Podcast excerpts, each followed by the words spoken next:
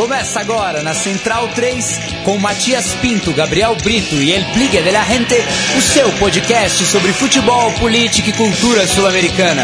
Conexão Sudaca. Buenas ouvintes da Central 3, está começando mais um Conexão Sudaca, mais uma sexta-feira, o seu semanário fuboleiro para, da Central 3 para toda a Pachamama. Como sempre, aqui estão meus companheiros Gabriel Brito, Dali Matias, Dali Centralinos, Leonardo Lepre Ferro. Boa noite, aqui mais uma vez, pendurados no Paravalante na Central 3. E Felipe Domingues, El Pigla de la Gente. Boa noite, Matias. Boa noite a todos os sudacas e vamos que vamos. E o estúdio está cheio hoje também, né? 14 jogos de Libertadores, todo mundo empolgado com a principal competição do continente.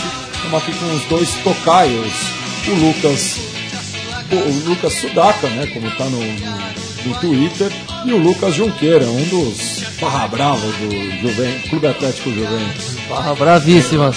É, puta barra brava, meu. É, e como, é, como falando dela agora, né, vamos falar da Libertadores, é, que essa semana foi bastante especial para os torcedores brasileiros, principalmente. Né? Cinco equipes brasileiras com ótimos resultados. O Inter empatou com o líder da sua chave, enquanto os outros ganharam tanto de visitante quanto de local. É, para alguns times aí, né, uma, uma recuperação importante. Para alguns a consolidação, para outros uma uma, colocar, colocando a carinha para o nariz para cima da água ali, especialmente o Atlético Mineiro, né? E o Cruzeiro também que estava jogando muito mal. Mas o, o, mais legal dessa rodada espelhada é isso, né? Que a gente tem um termômetro real de qual é a situação dos times, né? Porque, por exemplo, o Racing, que perdeu para o Esporte Cristal numa casualidade. E aí a gente tem a, a, a, Eles se confrontam novamente e a gente vê que, na verdade, não passou de um, um mero tropeção, porque o Racing foi até lá e ganhou um jogo que parecia improvável. Mesma coisa o Boca Juniors. Goleou o Zamora na bomboneira e foi até a Venezuela e goleou novamente, mesmo começando atrás no placar, jogando com reserva. E... Bom, vocês querem que a gente comece pela terça-feira, então? Vamos, vamos de terça-feira. Bom, o, o, Gabi pode dar o relato. Foi para mim foi o melhor dia da semana, para não dizer do ano, né? É, claro, e escreveu um testaço hoje pro blog da Central 3, mostrando esse choque de realidade aí entre o futebol que estão querendo que o Corinthians se torne e o, a verdadeira raiz do, do, futebol, principalmente da Libertadores. E não é só a raiz, não, porque pode parecer muito, digamos, apelativo esse tom, ai, a raiz, a tradição, tem isso, e é claro que isso já é motivo suficiente para ser defendido. Mas às vezes é, é simplesmente a, a verdadeira possibilidade material dos clubes daqui, do futebol daqui. Não adianta querer ter um padrão que não corresponde a nada da nossa realidade, da nossa arrecadação e tudo mais, né? Como tem sido, como por exemplo, uma coisa que eu, no caso do futebol brasileiro, eu penso muito no Náutico. Os caras arrancaram o time do, dos aflitos na, na marra, na politicagem, e o time tem que ficar se tocando toda vez lá pra fora da cidade, para jogar na Arena Pernambuco. E não enche nem Não enche, a renda deles não é. A proporção de renda que eles se apropriam é menor do que no, no Aflitos, que era o estádio já era deles, na, na Arena Pernambuco eles têm que repartir com não sei o que, não sei o que lá. Os clubes cariocas também, que são, estão entre as potências brasileiras, mas estão perdendo muito dinheiro para aquele consórcio. O Atlético Mineiro e o Cruzeiro também sofrem. Então tá, não é um modelo nem no país, nem no Brasil, que é o país mais rico, disparadamente do, da, da América do Sul, a coisa é tão sustentável assim. Então imagine em outros países que tem um nível de renda e de produção de riqueza mesmo, e consequentemente poder de compra da população, tão menores como é o caso do Uruguai. Enfim, terça-feira eu estava lá no por razões que nós vamos falar mais adiante, né, já que a Copa América Alternativa é um dos temas do programa. Fui lá por causa disso e calhou de a Copa ser pertinho desse Danube e Corinthians em Montevideo. Claro que eu me armei para ir. E o jogo Ó, foi no... de dizer, viu, pro Tribunal é? da Disciplina. É, daqui a pouco chega o e-mail da Comebol aí e aí a gente é, tem que recolher o. Figura de linguagem. Se armou para ver o. Exatamente. Mas, enfim, fui ao estádio Luiz Franzini, localizado no Parque Rodó, um dos mu- muitos parques de Montevidéu, muito bem cuidada, por sinal, que é o que interessa, né? A área verde, as árvores, a rua, tava em excelente estado. O estádio é modesto, mas o time também é e o time não tem outras necessidades. Tinha cerca de, de 5 mil pessoas no estádio, uns 600, 700 corintianos, uns 4 mil do Danúbio e uns 300 ali que eu considero neutros, porque claramente estavam só assistindo o jogo. Estavam pelo rolê. E porque quem é sócio de time uruguaio, independente da filiação, pagava menos para aquele jogo. Então, muita, imagino que muita gente que mora lá perto e gosta de ver futebol foi lá descer. Qual era o valor do ingresso? Gabriel? Então, o único ingresso do cara era do visitante, o que era 800 pesos, 120 reais. Bom, já que os brasileiros estão pagando isso, devem ter pensado os uruguaios, né? Paga aqui também pra fazer o rolê, né? Eu, eu acho que foi Mas, mas é um traço do futebol que afeta todos os cantos do mundo. né? Aqueles que são mais roots, né, no modo de, modo de dizer, e aqueles que já são mais cooptados pelo modelo dominante, né? Eu, eu acho que foi até uma visão né, acertada, como você falou, da diretoria do Danúbio, porque foi esse o valor que foi cobrado dos índias danubianos quando eles vieram pro Morumbi. Eles pagaram 120 reais. Também tem isso. É. Bem lembrado nesse sentido. E os corintianos ir no Taquerão pra ver contra o Red Bull estão pagando isso. Pra ver jogo contra um time que não é time, né? Pra ver um jogo contra alguma coisa aí que. Depois SA o Lucas pode vida, né? descrever melhor pra gente o que, que é o Red Bull. Não E pode, bom, não pode nem quanto- citar o nome do clube. Quanto ao jogo, a gente cita, né, pra ver. A gente que não é do esquema, a gente não tem problema de citar. Pra... Mas enfim, o jogo do Corinthians era pra ganhar mesmo, confirmou a superioridade no segundo tempo apenas. O primeiro tempo foi muito amarrado. O Corinthians ainda tem vícios, né, de jogar na cautela e no, e no controle excessivo do jogo, sem correr nenhum risco, que às vezes um time que é muito inferior também se dá bem nesse modelo de jogo, porque ele não, ele não é tão assediado, ele também é organizado taticamente vai, o tempo- vai passando. Mas no segundo tempo o Corinthians voltou contra a atitude, foi pra cima, fez os gols, ganhou meio que naturalmente, mesmo com Renato Augusto tendo errado aquele pênalti. E quanto ao jogo em si, pura diversão do começo ao final. O estádio, o estádio era simples, mas as famílias estavam presentes. fazia- Eu vi coisas que eu não via há muito tempo, que é aquelas coisas de criança que não tem nada a ver com o jogo, mas que entrou lá e tava correndo pra lá e pra cá, brincando disso, brincando daquilo. E, bom, os caras me falam que tem a família no estádio, mas eu não vejo mais, mais essas crianças viajando por ali sem, sem relação com a re- uma realidade, mas porque o pai levou, a mãe levou, e não tem que pagar 100 reais por uma criança ficar fazendo nada no meio do, do concreto, né? E sobre os preços, tinha, esse era a cara do Corinthians, do, do Corinthians. Onde eu vi, que era na plateia central, 240 pesos. Você cortando por 8 dá uns 30 reais, sei lá, não sou bom de matemática. Por aí, 30 reais. E atrás do gol do seu do Danúbio e sócios pagavam menos ainda, 160 pesos, 120 pesos, uma coisa, um valor bem módico mesmo. Danúbio daqui pra frente só vai cumprir tabela, né? Mas uma participação muito difícil, né? Muito, um grupo muito ingrato pros uruguaios, campeões de 2000, da temporada 2014 no, no Uruguai. Corinthians acaricia a vaga, tem dois jogos em casa, tem tudo pra chegar muito bem e inclusive fazer uma pontuação pra pegar o direito de decidir vários mata-matas em casa, né? Se- ficando entre os dois, três melhores primeiros colocados, se confirmar a liderança da chave, né? É, deve ficar atrás apenas do, do Boca Juniors, né? Como a gente estava falando em É, off. provavelmente o Boca tem tudo pra fazer 18 pontos mesmo, né? E até se o Corinthians fizer os 18 pontos, que é, é possível, é, o Boca ainda tem um saldo melhor. Afinal, foram dois jogos ele fez- que ele fez cinco gols. É, Dois jogos e um saldo de nove, né? Ele meteu cinco na bomboneira, 5 a 0 e só, É. só nesses dois Só jogos. no Zamora foram 9 de saldo. Nove de saldo. Mais 3 tá com 12, é, vai ser inalcançável. Então o Boca tem tudo para ser o primeiro colocado e como a gente, o primeiro melhor colocado. O saldo, o mas saldo tem- hoje do Boca é de 12. Mas isso pode não ser uma grande vantagem, né? É, vale lembrar, o ano passado o San Lourenço se classificou no último minuto, é, decidiu todos os confrontos como visitante e foi tirando- campeão. tirando Me- o menos a final, porque ele pegou o, O décimo o sexto. décimo É sexto. verdade, é o verdade. Santos foi o décimo quinto geral, o Nacional Paraguai foi o décimo sexto, e foram os finalistas. A única vantagem, na minha visão, é poder decidir mais vezes em casa. Porque eu- em termos de cruzamento não quer dizer nada. E, e- e muitas vezes isso é subjetivo também, porque o São Paulo, quando foi campeão em 2005, os jogos mais casca, que foi contra o Tigres E o River Plate. ele decidiu fora. Fez o placar no Morumbi Não, e- e, administrou fora. E até hoje ninguém, não veio nenhum estudioso para resolver esse debate. O que, que é melhor, você decidir em casa ou fazer o primeiro jogo em casa? Não, né? e- Você e, se você pensar que desde que foi adotado esse modelo, o dono da melhor campanha geral nunca tinha sido é, campeão, só foi quebrado com o Galo em 2013, também é, é, questionável, né? É, e que também aquele, aquele título do Galo também contou com, com, com uma dose de sorte naquele pênalti do Vitor. Alguns diriam culo, mas é, o Léo está sendo mais polido. Falando também de terça-feira, o Racing devolveu o revés em casa para o Sporting Cristal, né? Agora contando com o Milito. E para felicidade do nosso convidado da última semana, o padre Juan Gabriel Arias, é, voltou da capital peruana com um, placa, um bom placar de 2 a 0 é, Quem estava no estádio é o nosso amigo é, Charlie.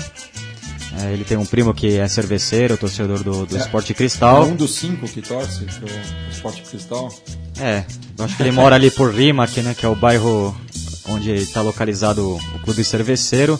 Mas como eu, eu comentava, né, o, esse time do Racing joga melhor como visitante, né, um time que tem essa característica de esperar um pouco mais. É, eu destaco o bom jogo do uruguaio, né, o Carlos Nunes, ex-Penharol, é, sofreu o pênalti ali no, uma bola mal recuada pelo zagueiro Revoredo. Carlos Discoteca Nunes, o melhor apelido atualmente do futebol. Mas do mesmo nível de Agnite, né? O centroavante do Fluminense de outros tempos aí. Bem tá nesse nível. Bom, o Racing bem, né? É, encaminhou a classificação. É, golaço do, do Videla também, um volante, um volante muito bom, muita raça, muito coração, inteligentíssimo. É, também o Romero acabou saindo como titular, né? a gente até discutiu sema, na semana passada é, qual seria o papel dele nesse elenco. Ele assumiu o lugar do Marcos Acunha, que estava lesionado, e foi muito bem também. E é isso, né? Foi um jogo bem franco, né? Eu achei que um jogo assim que. É, bem aberto, principalmente no segundo tempo, quando aí quando o Racing deslanchou de vez. Né? Acho que a, a, a, entrada do, do uruguaio, do Nunes, realmente foi, foi, foi, marcou ali uma mudança na postura do Racing, mas é, a gente reafirma a cada rodada a importância do Milito para esse time. Né? Saiu cansado depois já estava 1 a 0 mas realmente é um, é um jogador que, que ainda pode dar muito para a acadêmica e o, o grupo do Racing, né, o grupo 8, que a classificação atual, depois de quatro rodadas, todos os times já jogaram quatro jogos, tem o Racing como líder com nove pontos e saldo de nove gols praticamente classificado, já que o Guarani e o Sport Cristal estão empatados com 5 pontos. O Guarani com um saldo um pouco melhor, já que é de 0 gols, e o Sport Cristal tem menos um. O Táchira corre bem por fora, né? Lembrando que ainda vai jogar com o Racing no cilindro, sendo que tanto o Guarani quanto o Sport Cristal já passaram por esse desafio. É, tá com dois pontos e saldo de menos oito. Então o Racing com a classificação bem assegurada, a segunda deve ficar entre o Guarani e o Sport Cristal. Na terça-feira também teve o jogo, na minha opinião, foi o mais interessante da rodada e o mais surpreendente, que foi a bela vitória do Strongest sobre a Universidade de Chile por 5 a 3. É, o que semaninha, né, da, da Laú, é, perdeu o clássico do, daquela forma e e, e acho que está praticamente eliminado, né? Depois dessa derrota. É, o Strongest tem um bom time no meu campo para frente. O grande Pablo Escobar novamente fez uma boa partida. Eu, eu cumprimentei ele pelo WhatsApp, falei felicitações, capitão. Ele agradeceu em nome de todos. Né? Ah, Escobar. Mas tem, bom, tem bons jogadores, né? O Cravioto armou um time bem sólido ali. O, o Ramalho, centroavante da seleção, aliás, boliviano que, vai, que virá a Copa América, ele é muito bom jogador, também o volante Chumaceiro. Bela vitória, um jogo infartante ali, teve três gols em cinco minutos, ali pela metade do segundo tempo. É, eu, eu vi muitas críticas ao Lazarte dele não ter feito uma substituição para segurar um pouco o ímpeto do Strongest quando a Universidade de Chile empatou o jogo, porque foi isso.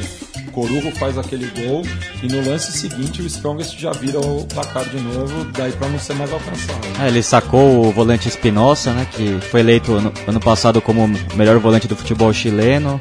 Realmente abriu o time não contava também com Oswaldo Gonçalves, que é seu melhor zagueiro, que formou parte da, da seleção chilena. É, e uma queda muito brusca né, do, da, da Laú, que tinha sido campeã de uma forma bem sólida, assim como o River Plate, em, em questões de meses, desmontou todo o trabalho É. que vinha sendo bem feito pelo treinador uruguaio. O River a gente fala mais adiante, mas o caso da Low eu acho bem mais justificável, assim, né? Depois de ter vivido um momento de, de glória, assim, já cansou de falar isso em outros programas, mas a entre safra, para um futebol que é de segunda linha economicamente falando, é meio inevitável, né? E você toda hora apresentar times, todo ano apresentar um time bom em Libertadores, num grupo que não é nenhuma moleza, como é o caso do deles, também é uma tarefa difícil, né? Vai ficar pra próxima mesmo, provavelmente.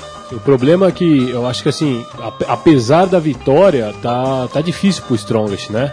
Porque se a gente for analisar a, a rodada, o Strongest ele recebe o Emelec e depois ele vai decidir a vaga contra o Em Porto Inter. Então eu acho que assim, é, ficou. É uma, tinha que vencer. Mas mesmo assim ainda precisa trabalhar demais. Mas é um time que os colorados e elétricos estão com 7 pontos, né? É, esse empate aí do Inter conseguiu. um- foi muito bom esse empate do Inter para os Colorados, porque era um jogo difícil mesmo, talvez o mais difícil da chave. Ao Mas lado- foi ao bem lado- justo o jogo. Ao viu? lado, da visita, ao, ao lado da visita na altitude, mas o Emelec tem um time complicado. Até acho que tem tudo para ser o primeiro da chave. E isso dificulta a vida do Strong. Se o Emelec ganhasse do Inter, dava uma. Acho que na conta geral ali, no cálculo da probabilidade, dava um alento a mais pros Tigres. É, o Emelec teve a estreia do seu novo treinador, do Omar De Felipe, é, treinador que tinha é, feito um trabalho com, que vinha com um bom trabalho no Independiente, subiu o Rojo, né, da B Nacional. Tem uma história curiosa também, ex-combatente da nas Malvinas. O Gustavo Quinteiros vai assumir a seleção do Equador. E, mas pelo que foi o jogo, ficou barato pro Inter, né? O Emelec foi muito superior, perdeu uma grande, grande número de, de, de chances de gol. O Inter, o Inter vem jogando muito mal. É, apesar do resultado, não, assegura ainda a, classificação pelo que vem jogando. E o Aguirre com muitos problemas, até internos ali, muita pressão dentro do clube pelo mau rendimento do Inter. Também acho que o Inter não convenceu ninguém ainda no- nessa temporada. E esse jogo contra o Strongest no Beira Rio não é essa fava contada toda, não. É favorito, mas não é jogo ganho assim de véspera. E o, o Inter também deu sorte, né? Pelo descontrole do, do Lasca, né? Que se envolveu numa briga lá com, com o Hever. O, ele já tinha o cartão amarelo, o, o equatoriano, enquanto o, Hever tava, não tinha sido advertido ainda. E o Lasca acabou sendo expulso, prejudicando bastante o Emelec. No lance seguinte, o Inter fez o gol, o gol do empate com o Vitinho daí administrou o, o resultado, que deixa a equipe colorada na segunda posição por conta do saldo, né? já que a pontuação é a mesma. Agora o Inter viaja para Santiago, onde enfrenta a Laú, enquanto que o Emelec recebe o. Não, o Emelec viaja Viaja para visitar o Paz, Strongest. pra- Jogo.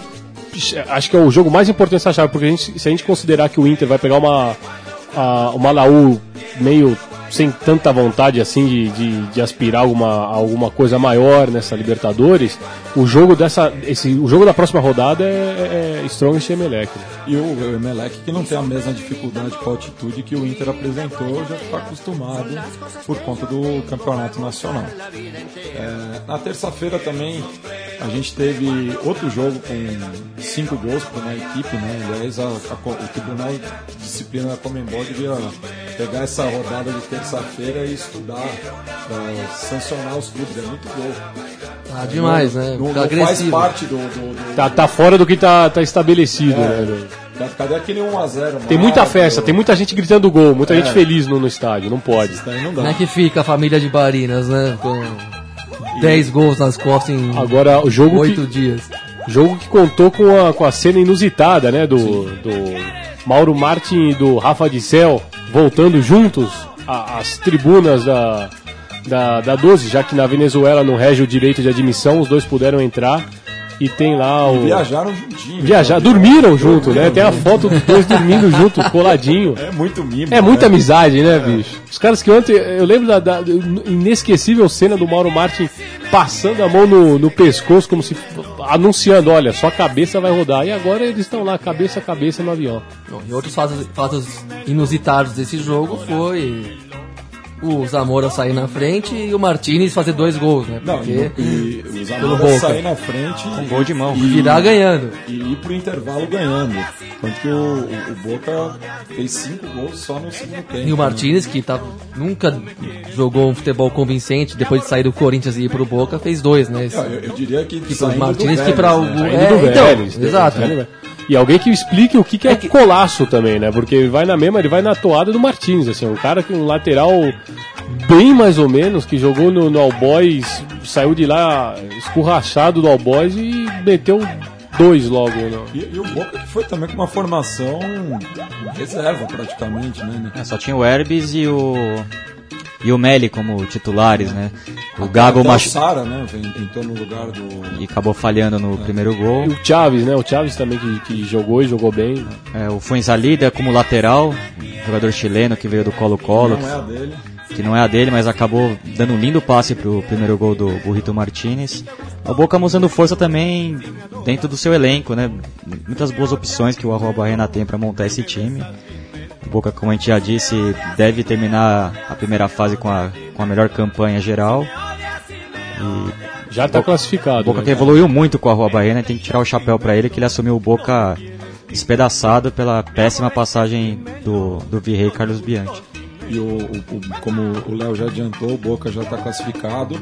E a outra equipe que já garantiu a classificação é o, a Universidade Autônoma de Nuevo León, mais conhecido como os Tigres. E aqui no Brasil conhecido como o time do Rafael Sobis. Que foi essa a nota, a manchete que eu não lembro qual veículo anunciou, mas era Boca É e o- time do Rafael Sobis já estão classificados. Exato, sendo que ele não é o melhor jogador desse time ainda, inclusive, né? Fez dois gols é, na, na madrugada de terça para quarta. É, aliás, é raro ver um jogo no México à noite, né? Mas esse foi um exemplo. É, mas o melhor jogador desse time, ao meu ver, é o Guerron. Tá jogando uma bola redonda. O Guerron, que é aquele mesmo campeão pela LDU em 2008. E o Arevalo Rios também fez outro gol, né? É um time que tem figuras bem rodadas e respeitáveis do futebol, né? Então, Tem o goleiro Noel Guzmán, que foi convocado pelo Tata Martino, né? Próximo amistoso da Mas seleção assim, é- é- a gente falou aqui do Sobs, mas é inegável que é uma boa dupla. O Guerrón e o Sobs, eles estão fazendo uma boa dupla, mas não dá pra gente classificar o, o Sobs como a, a estrela time. desse time. Isso é pra vender manchete. É, mesmo. mui- é olhar muito pro nosso umbigo. assim. Mas essa classificação precoce pode ser boa pro River, né? Que vai enfrentar o Tigres no México, já ali na. pensando na, na liga local, né? Mas não, é. não sei não. Não sei né? até que ponto isso é uma grande vantagem, sendo que na- acredito, né, para um time mexicano jogar contra um time grande da Argentina, no caso do River, é, já é motivante por si só. Em casa ainda. Em casa, sem ter que fazer uma grande viagem. O River vai pular miúdo para se classificar aí, tá? E esse, esse empate com o Juan Aurich foi trágico. Bom, vamos falar mais adiante. Chegando na quarta-feira, já falamos do empate do Inter contra o Emelec em Manta, né? Já que o Emelec não está mandando os jogos no Jorge Capwell, que passa por reformas. Te- Teve no mesmo horário o Estudiantes recebendo o Libertar no Estádio Único de La Plata. Pariu uma bigorna aí pra conseguir essa vitória, né? Como, como diria o grande Seconello, né? Porque foi, foi difícil, foi um jogo suado, sofrido e devolveu o placar do, do, do- da, da última rodada, né? Quando perdeu de 1 a 0 do Libertar lá no Paraguai. É, destaque pro centroavante, né? O Guido Carrijo, muito bom jogador, rápido, tem boa presença de área, pelo alto também. É, já teve sondagem do futebol italiano e possivelmente veremos esse jogador aí brilhando na Europa, infelizmente. É o vice-artilheiro, né? Tem cinco gols na Copa já. Sim, ele já tinha feito um uma tripleta, né?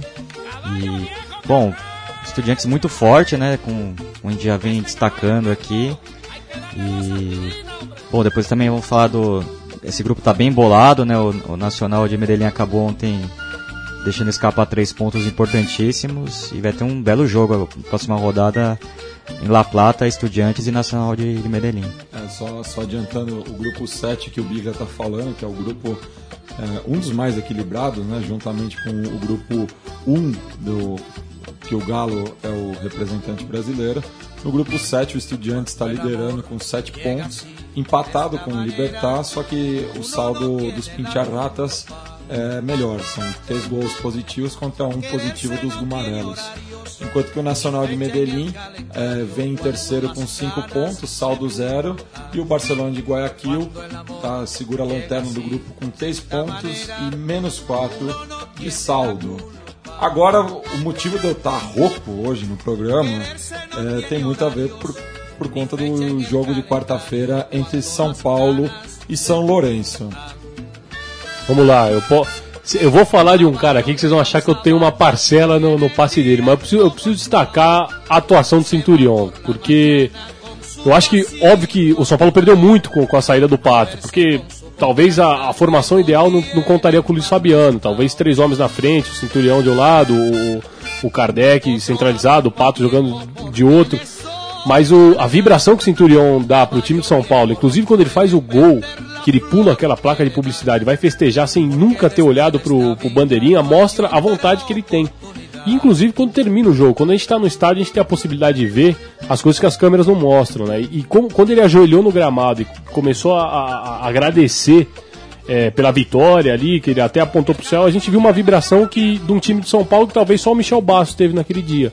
Enquanto os outros jogadores tinham uma, uma postura tão. Acabou mais um jogo, eu terminei meu trabalho aqui, vou tomar meu banho e vou embora. E isso, isso foi muito cobrado pelos jogadores, principalmente da, da geração bicampeã da Libertadores, né? Porque esse time de São Paulo é apático, é um time que não vibra. E na Libertadores isso é um diferencial, não tem como negar, né? Tem, tem que ter um pouco mais do que técnica para ganhar Libertadores. Tem que ter vontade, tem que ter culhão. Então é, falta isso no, nessa equipe de São Paulo que é completamente apática.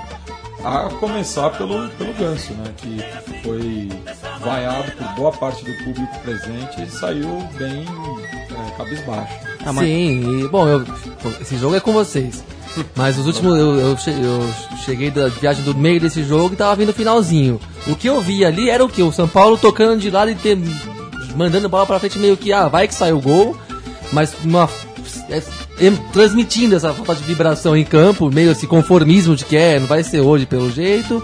O São Lourenço ali, fechando tudo, chegando bem, dando contra-ataques, perdeu um contra-ataque lá pelos 36 do segundo tempo, 37. Foi a bola do jogo pro time argentino. E não foi à toa que ligou aos 44 sair do Michel Bastos, né? Só que ele começa a jogada e ele vai fazendo toda uma corrida inteligente, de, né, bem ligado na jogada mesmo, correndo por fora da zaga e dando aquele sprint na hora H de entrar na área e voar na bola que ele voou, um gol de quem tá muito afim mesmo, assim, né? Ele que já tinha carimbado a trave logo no, no primeiro lance de perigo de São Paulo, no começo do primeiro tempo. Ah, mas o São Lourenço deixou muito a desejar. É, o Paton Balsa facilitou muito pro Murici, armou duas linhas de quatro ali. O São Lourenço, é, só esse lance que o Gabriel destacou, um contra-ataque que o, o Pito Barrientos recuou pro Rogério praticamente. Mas ali, duas linhas de quatro, ele também poupou alguns titulares, o, o Mercier, o Romagnoli, o centroavante Matos. Os jogadores que entraram foram muito mal, você viu que o Ortigosa estava fora de forma, o Calterucho, centralmente uruguaio, praticamente não pegou na bola. E um time muito recuado, um certo, com um certo cansaço ali, não sei se por causa do clássico Huracan, que o São Lourenço levou muito a sério, botou seu, seu time principal para esse pro clássico de Barrio. Aliás, tinha jogado muito bem. Eu achava que o São Lourenço dificultaria mais para o São Paulo do, do que foi o jogo. Tanto é que o Mercier, o Matos e o Romagnoli começaram no banco, né? visivelmente é, cansados é, do, do, clássico. Apesar de eu achar isso meio questionável, né? Quer ir pro pau duas vezes em uma semana, vai, ué. Mas eu, eu, eu, acho até que o Romagnoli entrou bem. O Romagnoli entrou Sim. bem mesmo. Eu acho que ele, ele a, a, de contra-ataque, as oportunidades que o São Lourenço teve no segundo tempo, ele sabia da limitação que ele tinha, que ele não ia conseguir correr os 90 minutos, mas ele. As, as, o, o que ele pôde fazer, ele fez. E o nosso ouvinte, o Diogo Soares, amigo meu e do Gabriel Brito, afinal somos todos militantes do Partido do Futebol Socialista, é, cobrando aqui, né, que Libertadores é estádio cheio. E ele foi um dos tantos São Paulinos que ficou afastado no Morumbi por conta do alto valor do ingresso. É, a gente tem que falar isso, né? Que eu tava, eu tô meio ainda voltando pro Brasil, né? Não voltei completamente, mas foram 26 mil pagantes, é isso, né? Isso. Isso aí tem que, tem que ser considerado um fracasso, né? Não pro, não pro São Paulo em si, porque, mas pro todo do futebol brasileiro, né? Mas a torcida que foi apoiou muito o time, é, entendeu o momento. Eu achei. Abraçou o time. Abraçou o time. Ah, até, até, na própria chegada do time ali na Praça Roberto Gomes Pedrosa, né, que fez uma bonita festa, apesar da desinteligência das forças de segurança pública. É, a torcida estava com o time antes mesmo do apito filial. É, dentro do estádio e fora também a torcida foi tá batendo de frente com a diretoria. O Matias fez um belíssimo texto aí no, no blog para que acho que ilustra bem esse momento confuso da diretoria de São Paulo, não só dentro do departamento de futebol, mas é, de marketing, de tudo, né? Tá uma bagunça. E bom, vitória importante para o São Paulo para dar moral. É, eu acho que o São Paulo fez um segundo tempo bom dentro do que vinha jogando. Não achei um time apático, achei que insistiu bastante, venceu da forma que, que deu mesmo, né? E como o Léo falou, o Centurion novamente muito importante, ele tem uma característica diferente do time, ele parte para cima, né? Ele não fica tocando bola, ele vai para dentro mesmo e acabou, eu, eu acho até estranho o Murici não ter escalado ele no começo do jogo, pelo que ele tinha mostrado contra o Corinthians no clássico do Campeonato Paulista. E por essa postura mesmo que ele tem, que distorce totalmente do, do, elenco, né? Vai para cima mesmo. E... Eu acho que aquilo muito que, que até que você falou é, fora do ar, né, Biglia? Que eu acho que talvez ele não está contaminado, ou ele não sente a pressão é, de, de, de, desse São Paulo, porque o cara chegou agora, tá vindo de outro, de outro, de outro lugar, tem outro tipo de, de, de, de maneira de encarar uma partida assim, né? É, e o cara tem estrela, né? Fazer o gol do título do Racing não é pra qualquer um. e só ilustrando a situação do grupo 2, que assim como o grupo 1 um e o grupo 3 são os únicos que não fizeram quatro rodadas, coincidentemente tem quatro brasileiros é, nesses grupos, então é uma adequação do calendário por conta dos campeonatos estaduais. O grupo 2 tem o Corinthians na liderança com nove pontos e saldo de quatro gols. O São Paulo na segunda posição com seis pontos, saldo de três, de três gols positivos. O São Lourenço na terceira colocação com 3 pontos, menos 1 gols no saldo. E o Danúbio que perdeu para geral e está com menos 6 é, de saldo. É, na quarta-feira também, o jogo no horário nobre foi a visita do Galo à capital colombiana, aonde enfrentou a boa equipe do Santa Fé e acabou com uma vantagem de 35 anos que o os Cardenales tinham os, os, seus domínios pela Libertadores. Né? É, tava lindo o El Campín, né? Estádio lotado, novamente a torcida colombiana dando um show. E o Santa Fé que tem um retrospecto muito ruim com o Galo, né? Já tinham caído na, na chave do ano passado e o Atlético venceu as duas partidas. E a minha amiga Pilar Pedraza, grande íntia dos Cardenales, já tinha me alertado, né, que o Galo tinha uma paternidade aí contra o, o Santa Fé, inclusive já tinha eliminado eles na, na Sul-Americana de 2012, se não me equivoco. E vitória importante, uma chave que está acirradíssima, né? É, na próxima rodada o Galo recebe o Santa Fé e vencendo é, chega aos seis pontos e o Atlas pega o Colo-Colo se vencer também os chilenos terá um empate das quatro equipes com seis pontos. Se os dois times da casa vencerem, tá todo mundo com seis pontos, é isso. É, e o Atlético colhe, colhe os frutos de um nome, né? Lucas Prato, porque quando o Palmeiras trouxe aquela leva de argentinos no ano passado, trouxe todos menos o que precisava trazer. Né? Chegou a ventilar o prato, mas Chegou. ficou com um cara que era mais reserva dele do que titular, né? O Cristaldo. É, e o Sherman Cárdenas também foi importante, né? Ah, saiu dele o cruzamento pro é, o Galo, o, a única desculpa que o Atlético tem nisso daí é que esses dois reforços não, chegaram, não tiveram condição de jogar logo desde o comecinho, né? Então isso deu uma enfraquecida. É, e outro reforço que na verdade foi é, voltou ao, ao, time, né? Não, não, foi contratado, foi o Marcos Rocha que voltou muito bem. Voltou bem. Então, um destaque positivo aí pro Galo que dá mais confiança para a continuação da Libertadores. O Marcos Rocha que precisa saber se ele joga com os pés ou com a mão, né? Porque ele é, me é melhor cobrando lateral do que cruzando. É, então, já que você falou de lateral, eu vou fazer um registro aqui. Uma coisa que eu acho que sou meio. Sou, pelo menos pelo menos em relação à alteração de regras no futebol, eu sou conservador, vamos dizer assim. Mas eu acho que tinha que acabar o lateral dentro da área no futebol de alguma maneira. É uma coisa que eu acho. Coibir. eu, eu acho muito detestável o lateral. Jogo, times que fazem gols ou quase isso a partir de arremesso de mão, assim, que não é futebol propriamente dito, sabe? Eu, eu acho que é mais demérito da zaga do que. É, ou então aquela coisa da força física excessiva, tipo, que é muito bom nisso, muito treinado, fica se especializando, põe uns animal pra subir lá e ganhar de cabeça. Enfim, eu acho horrível pro futebol esses jogos serem decididos a partir de jogadas com a mão. Eu, eu acho que a International Board tinha que coibir o escanteio curto também. É, essa, essa, curto. tem talvez com, que deixa mais puto do que o. Ou, ou, mesmo um escanteio no primeiro pau mal batido. com a amputação da perna do cobrador, né, velho? Podia ser uma coisa, uma medida drástica, assim. Pô, quase a charia do futebol, assim. É, e fechando a, a noite de quarta-feira, a gente citou por cima né, o empate do Deportivo Táchira contra o Guarani, que talvez complique a equipe paraguaia, já que quem perder pontos pro Táchira nesse grupo vai se complicar, né? Vai ter, acho que um- uma disputa com o Sport Cristal por essa segunda vaga. Pelo que eu vi, o Sport Cristal leva uma ligeira vantagem. É, um dos times peruanos é o melhor, indiscutivelmente. O treinador argentino parece ser muito bom, o Daniel Ahmed. Tem alguns jogadores já experientes que jogaram na seleção, o Lobaton, o Revoredo, que acabou entregando o gol do Racing, mas é um bom zagueiro. O lateral Bajon. Também tem o Picante Pereira, jogador que fez muito sucesso no Belgrano de Córdoba. E, bom, e o, o Guarani aí- também tem um bom time, é um time bem ofensivo, foge um pouco daquele padrão paraguaio que a gente conhece.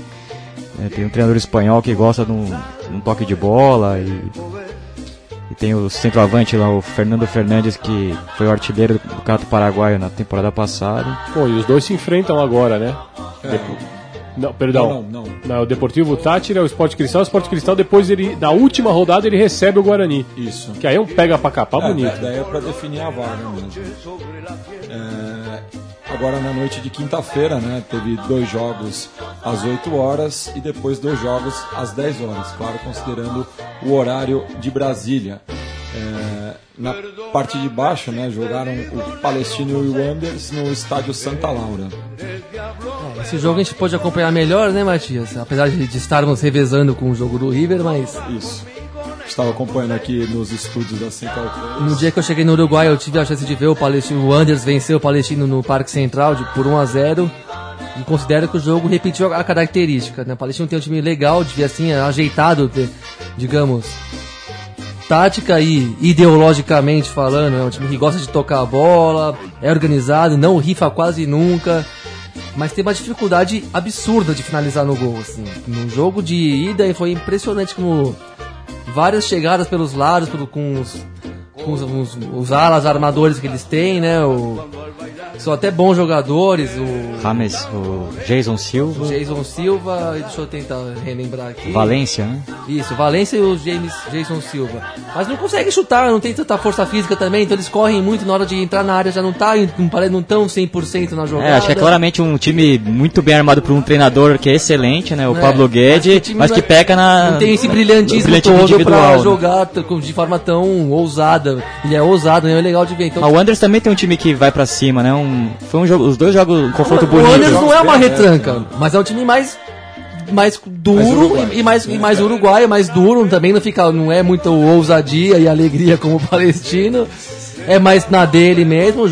No jogo do Chile ele tava mais esperando, porque ganhou na ida, depois jogando meio pelo empate, fez o primeiro gol, saiu na frente com o Silva também, né? O, um golaço até, um gol meio doidão, assim, o cara arrematou um chute sem ângulo lá em cima na forquilha, a bola até prendeu ali no, no alto, um gol bonito. Mas o Palestino criava mais chances, criou mais chances no segundo tempo, mas sempre pecando, pecando até o final do jogo, até os acréscimos perdendo gol, chutando mal, chutando fraco. E esse empate agora encaminha muito bem a vaga do Anders, né? Eu acho que vai dar os, os uruguaios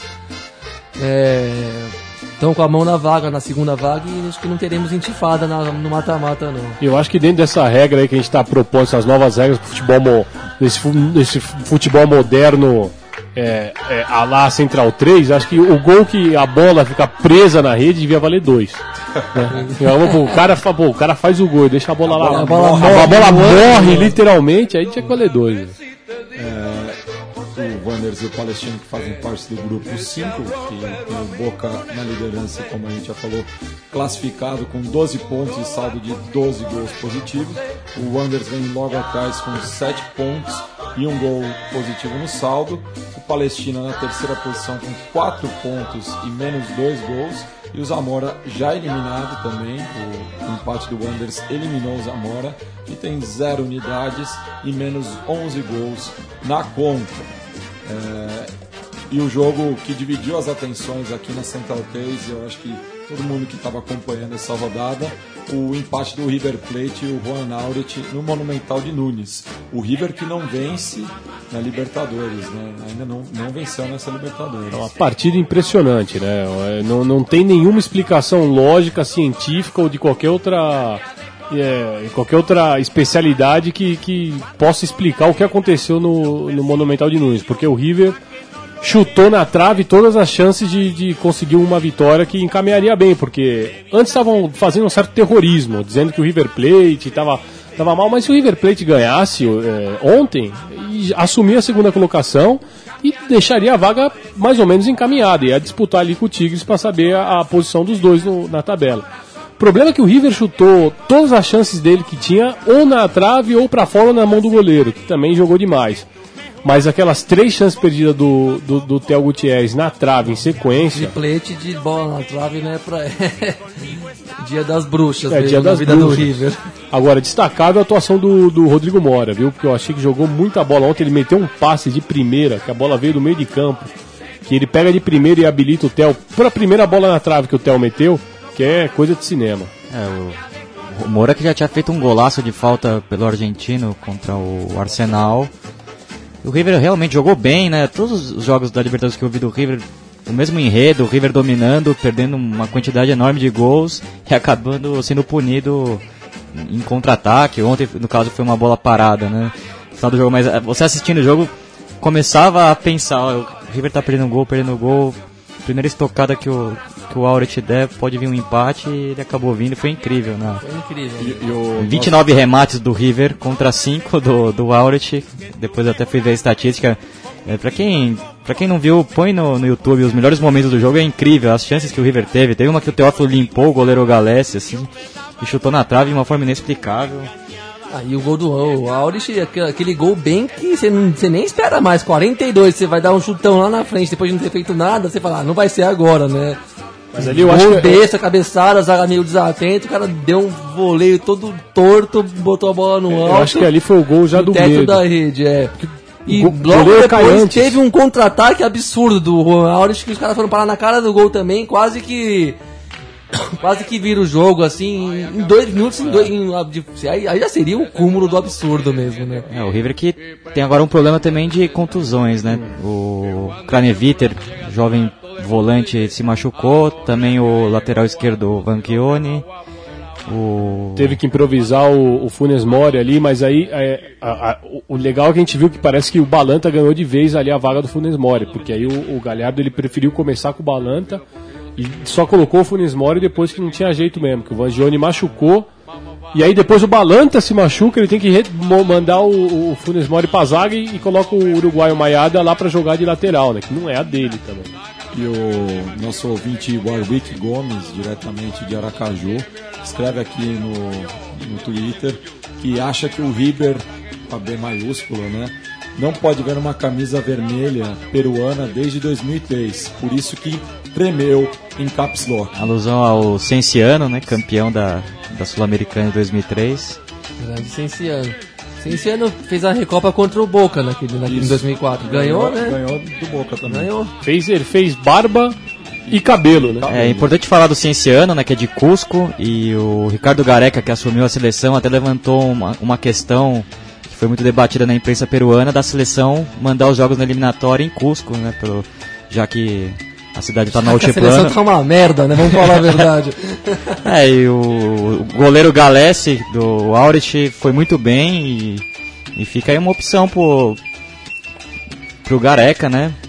Goleiro jovem, muito bom. O e- Maurício é um time discreto, mas que não tem histórico feio em Libertadores, não. Quando apareceu, ele aparece de vez em quando, mas quando aparece, Incomoda. incomoda. É, Ainda o- mais que jogar lá no sintético é, é foda. Se pra gente já é difícil jogar no sintético, né? Imagina jogar. Fazer, a gente podia combinar um. O, o, o Inter perdeu lá no sintético, né, jogando com, com o Aurich. É, no norte do país, deve ser um calor danado, apesar de Chiclayo não estar na altitude, né, a nível do mar. Mas realmente o Aurich fazendo uma campanha surpreendente. Tem o velho Terrada no ataque ainda, ele que foi vítima de um caso de racismo dentro do futebol peruano, né? Sim.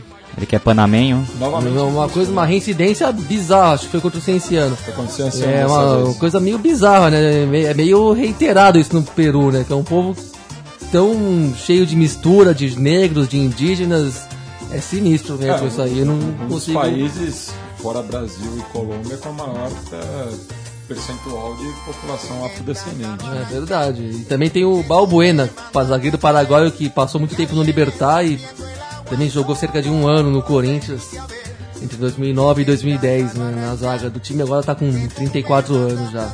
E o Biglia lembrou do goleiro Galessi, responsável né, pelo, pelo empate.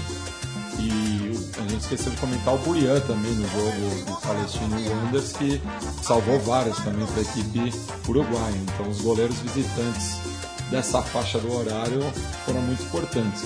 E o River que pode superar né, eh, negativamente a campanha de 2009, quando ele ficou na terceira posição do grupo 3 com 7 pontos, o River pode, pode ficar com 6 pontos nessa Libertadores e mesmo assim se classificar.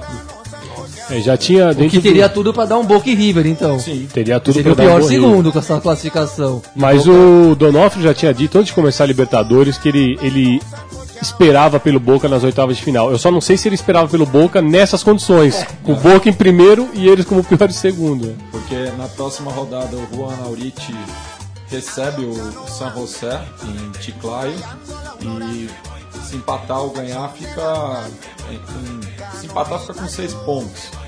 E depois joga com o Tigres. E daí também se perder o River pode ganhar. Então enfim o River pode se classificar com 6 pontos que é uma bizarrice. Ele que ainda não ganhou. Aí na parte nobre né, da quinta-feira, tivemos a, visita do Cruzeiro ao Mineiro de Guaiana, enquanto que o Nacional de Medellín recebeu o Barcelona de Guayaquil. É, ambas vitórias dos visitantes, o Cruzeiro bateu os venezuelanos por 2 a 0, enquanto que os equatorianos venceram os verdolagas por 3 a 2. É, eu assisti o Nacional, novamente um show da torcida do, do Nacional de Medellín, uma quantidade incrível de bandeira, de faixa, coisa maravilhosa, a festa do Los del Sur, da Barra Brava Verdolaga. Bom, o jogo, o primeiro tempo que o Nacional de Medellín mandou naquele seu estilo de toque de bola, muita presença no ataque, fez 1 a 0 com ali aos 20 minutos mais ou menos, depois teve, perdeu várias chances de gol, teve bola na trave. E bom, é já uma, um costume do Nacional de Medellín, primeiro ataque do rival e é gol do, E aí o time acaba em campo. e né? o time acaba em campo. Começa o segundo tempo, o goleiro Camilo Vargas, que foi a principal contratação é, junto ao, Independente Santa Fé, goleiro que teve na Copa do Mundo, né? Foi o, foi o terceiro reserva do. Não, segundo reserva. Foi o segundo reserva, né? goleiro. Era o terceiro goleiro do, Peckerman. do Peckerman e. O Osório até falou de um, de um certo comodismo do time, né? Com, com esse domínio do primeiro tempo. Logo na sequência acaba tomando o terceiro gol do uruguaio Brian Alemã, que estava no, no Arsenal de Sarandi. Joga muita Que bola, hein? tinha feito gol na, na, na- em Guayaquil. Né? Sim. E um resultado terrível pro Nacional de Medellín. Se complicou muito num grupo que está muito acirrado. Agora vai ter que arrancar pontos contra o Estudiantes em La Plata. Missão duríssima. E, e falando sobre o Cruzeiro, Apenas a obrigação de quem tava na hora de estrear, né? Ganhar do Mineiros de Guaiana não é nada pra ficar muito empolgado. Tipo, o Cruzeiro pra mim tem um time bem pouco empolgante pra esse ano. Continuo não botando fé no Cruzeiro, independente desse resultado. Pegasse o grupo do Atlético Mineiro, por exemplo, a coisa já tá mais, muito mais embaçada pra vida do Cruzeiro. Apesar de ter um jogo a menos, é o primeiro colocado de todos os grupos com a menor pontuação, né? O Cruzeiro. Tem cinco pontos só. É, o Cruzeiro que tem 5 pontos, empatado com o Universitário de Sucre também, com 5 pontos. O saldo do Cruzeiro é um gol melhor, 2 contra 1. Um. O Huracan que empatou os três jogos, está com 3 pontos, mas joga duas no, no Parque Patrícios. Né? Tá vivo, tá vivo o Globinho. Então tem, tem total chance de classificar, até porque joga duas em casa e depois recebe. Depois vai visitar o Mineiros de Guaiana, que a essa altura já deve estar eliminado. Então, o Huracan segue vivo na Libertadores com chances depois de 41 anos de ausência. Para o bem do futebol, né? Bem, agora o Gabriel falou né, da, do real motivo dele ter viajado o nosso vizinho do sul aqui, o, o Paisito, a República Oriental do Uruguai, e vou chamar o nosso boletim bolivariano. Boletim bolivariano.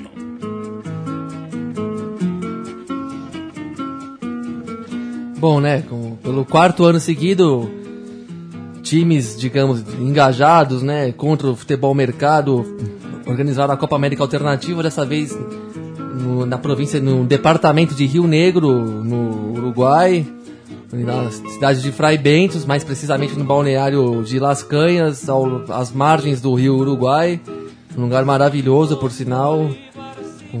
Fizemos, acamp, acamparam ali seis times, na, na, verdade cinco, né? O campeão 2 de maio preferiu se resguardar novamente. Como Amargos! Amargos.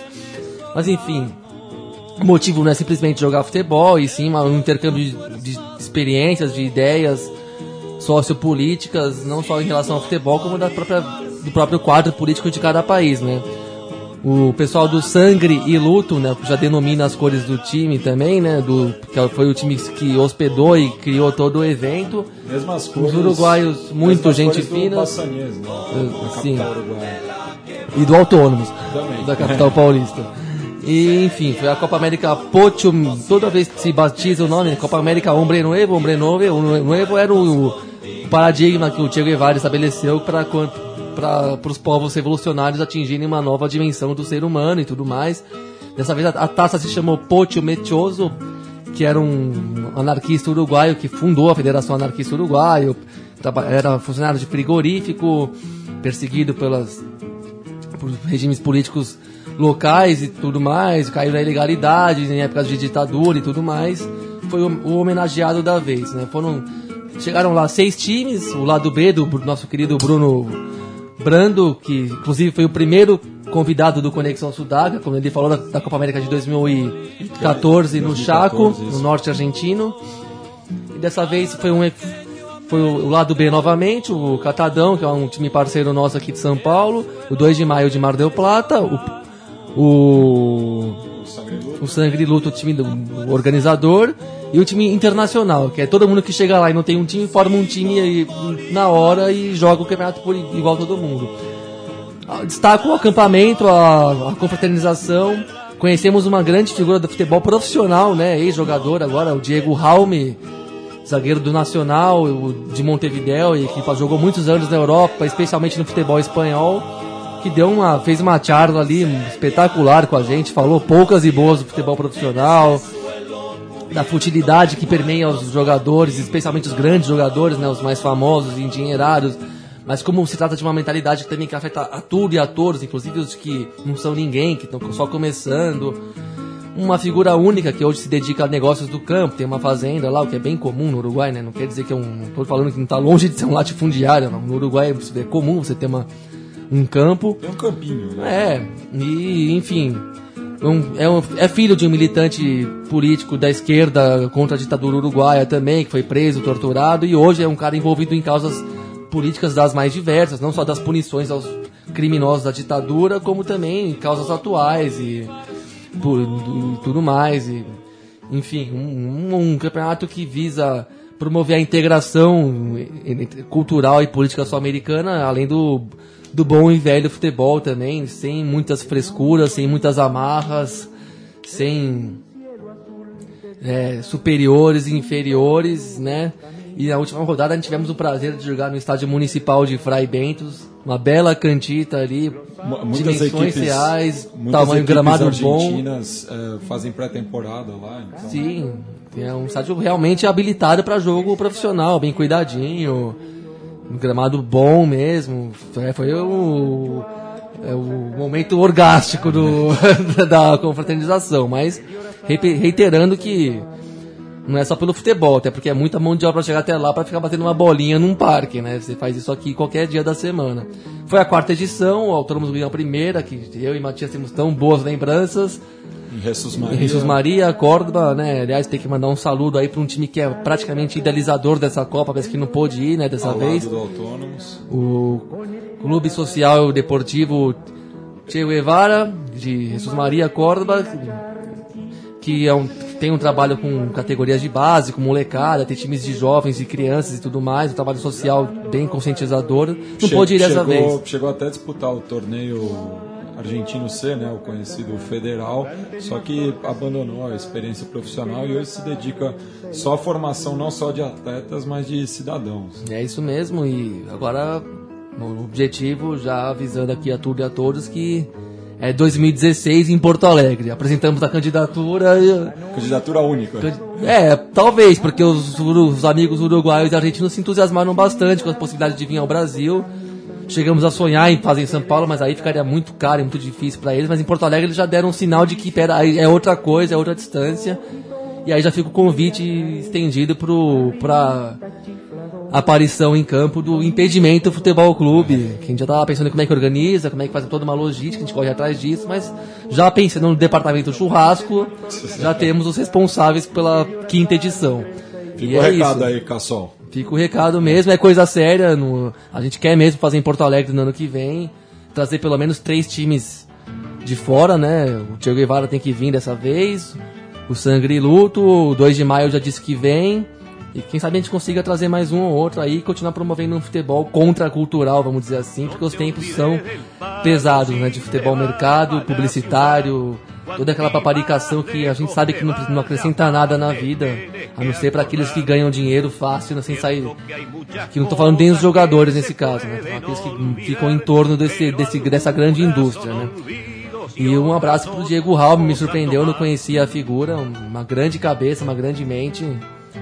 E fica aí, né? Tô devendo um post pro blog da Central 3 na semana que vem para explicar todo esse rolê, toda essa aventura que nós voltamos a fazer aí. Vamos cobrar, com certeza. É, e além dos 14 jogos né, da Libertadores ao longo da semana, tivemos três clássicos é, disputados em grandes metrópoles da América do Sul.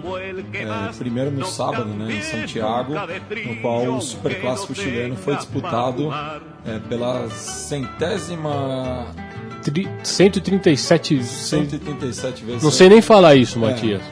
o cento, eh, clássico 137 Isso. eh, do futebol chileno, que cada equipe teve um tempo. Né? A Universidade de Chile foi superior no primeiro tempo, fez 1 a 0 com o Santiago Bija. Bela jogada do Guzmán Pereira, o uruguaio que foi campeão pelo Wanderers. E no segundo tempo, o Esteban Esteban Paredes. Paredes marcou seu nome na galeria dos grandes artilheiros do Superclássico, fazendo oito gols é, ao todo, né? Nesse jogo ele fez dois em oito clássicos disputados. Vitória do Colo-Colo que colocou muitos problemas na cabeça do Martin Lassarte, que, como a gente falou, foi derrotado na terça-feira. Né? É, um jogo, como você bem disse, aí de, de dois tempos, né? Um tempo da Laú e um tempo do Colo-Colo. Só que no tempo do Colo-Colo, o Colo-Colo fez dois e a Laú só fez um. E aí é uma explicação é, do segundo tempo da- do Colo-Colo foi arrasadora, assim. O Suaço jogou muito bem, o Esteban Paredes também jogou muito bem. E eu acho que nada mais justo que a vitória. Só que a vitória veio num lance num pênalti. Que o Corujo bo- coloca a mão na bola aos 45 do segundo tempo, ma- mas de uma maneira infantil.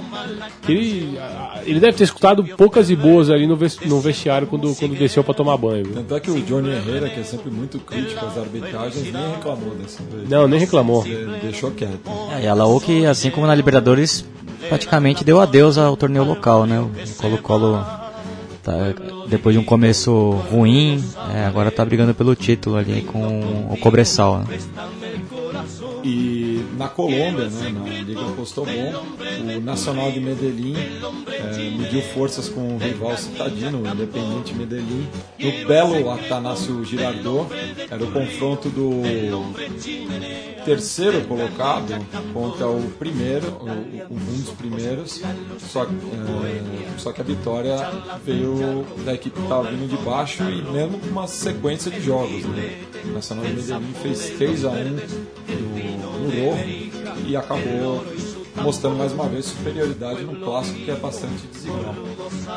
É, por enquanto é, é, o time a ser batido no futebol colombiano, né? Já tá, tá jogando com sobra, já tem algumas temporadas e vem confirmando isso não só a nível local, como nível continental. Apesar da derrota contra o Barcelona, é, o Atlético Nacional é hoje, de longe, o melhor time colombiano. E o mesmo placar que foi é, mostrado né, no, no clássico del Barrio, que não era disputado desde 2011, quando o Huracan foi rebaixado à segunda divisão. Voltou nessa temporada, mas novamente não pôde com o São Lourenço, que leva uma vantagem muito boa com seus pares quemeiros. É, eu assisti o jogo, foi muito bom, né, muito emocionante e também porque os dois times vêm num momento muito especial da, em sua história, né? Os, o, o Huracan campeão da Copa Argentina, o São Lourenço, como todos sabem, campeão da Libertadores. Eu destaco o Romagnoli, que foi o nome do jogo, fez o gol de empate, jogou muita bola. Isso é uma matéria muito legal que conta a história da família dele, que, que era de Vigia Soldati, e, e todos eram torcedores do, do Huracan. O pai e o tio continuam indo, inclusive, né? Parece nos jogos do Huracan. Os dois são quemeiros fervorosos e continuam indo. E deu pra ver a emoção e como o São Lourenço levou a sério esse clássico, tanto que poupou até alguns jogadores pro jogo contra o São Paulo, né? Fato muito inusitado. É, foi bonito ver, ver novamente o clássico de bairro, o maior clássico de bairro do mundo, né? Sendo disputado e, e, com, com, lindas jogadas, com um golaço do, do, do, do Pato Toranço ali para abrir o placar, depois uma jogadaça do Romagnoli, um pênalti meio mandrake ali no segundo tempo, mas que o Marcos não quer nem saber e converteu foi mais, mais do que nada reafirmou o bom momento de São Lourenço, apesar de do Huracan ter um dos melhores times desde aquele time brilhantemente dirigido pelo Capa. É, morreu um torcedor de São Lourenço nesse jogo, né? Caiu lá de cima do, do alambrado. E... Foto triste aí.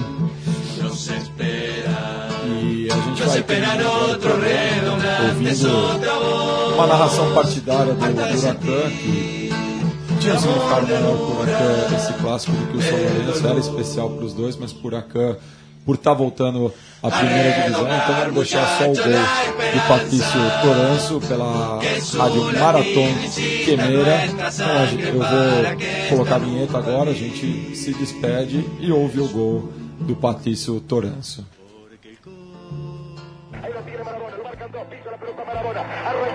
El genio del fútbol mundial deja el tercero a tocar para Borruchaga siempre Maradona, genio, genio, genio, ta,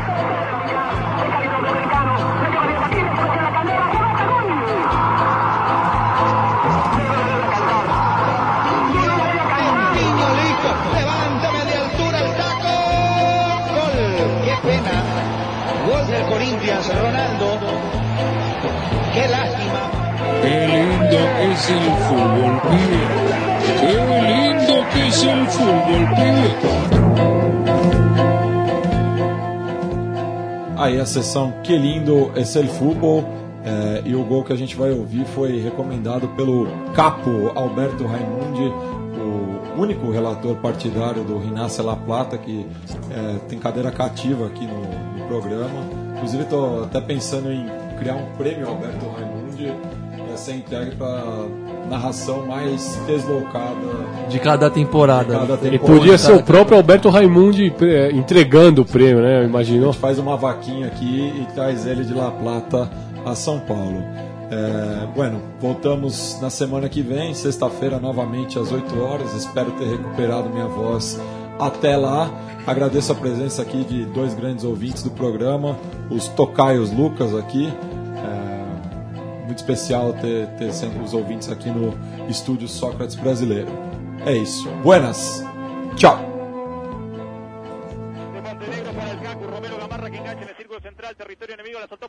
Torazo que caró de frente al arco. Ahí va el pato, tiró a colocar. ¡Gol!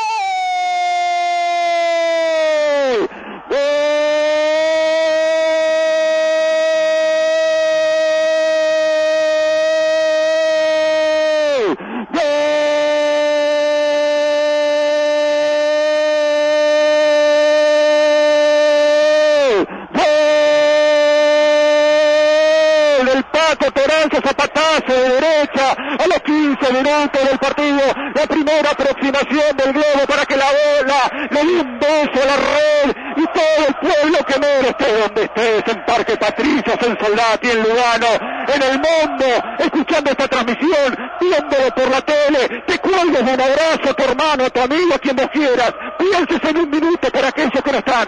El Pato Toranzo marca la primera diferencia del partido, señores. Eso es nada, el Globo 1. Cuando le íbamos a decir que no estaba apareciendo en el partido, ya está, se puede ir tranquilamente a la casa si quiere. Acá no movemos un músculo, no podemos hacer un gesto, No. Pero les miro la cara a mis compañeros y entiendo en sus ojos que se tirarían de palomita de donde estamos, ¿no? Pero te lo acabo de decir, Claudio. Eh, por eso. eh, Perdón, perdón, que se viene Blanco por el medio, le ganó a Bismara, tiró Blanco a colocar, saque de meta, completamos Noriega. No, y te decía que Néstor pensaba pensaba eh, eh, en eso, en el buen pie de los jugadores, y te venía diciendo, todavía no había aparecido Toranzo. Bueno, acá lo tenés, te lo presento. Mucho El gusto, señor mucho gusto, Corbeto. Toranzo. Habíamos dicho Huracán solo tenía que serenarse. ¿Cuánto dijimos? Había que esperar 15 minutos. A los 15 minutos Toranzo hizo, hizo acallar a todo el estadio de San Lorenzo. Todo empezó en los pies del Cacu Romero Gamarra. Que lo decíamos, Huracán se venía adelantando de a poco en el campo de juego, había ganado un poco más de confianza y había empezado a generar. El Cacu, con mucho cerebro, trasladó a sus pies e inició la jugada. El Pato la terminó como los grandes. Tuvo el espacio, midió el arquero, la puso donde quiso. 1-0 Huracán. Y te digo, el estadio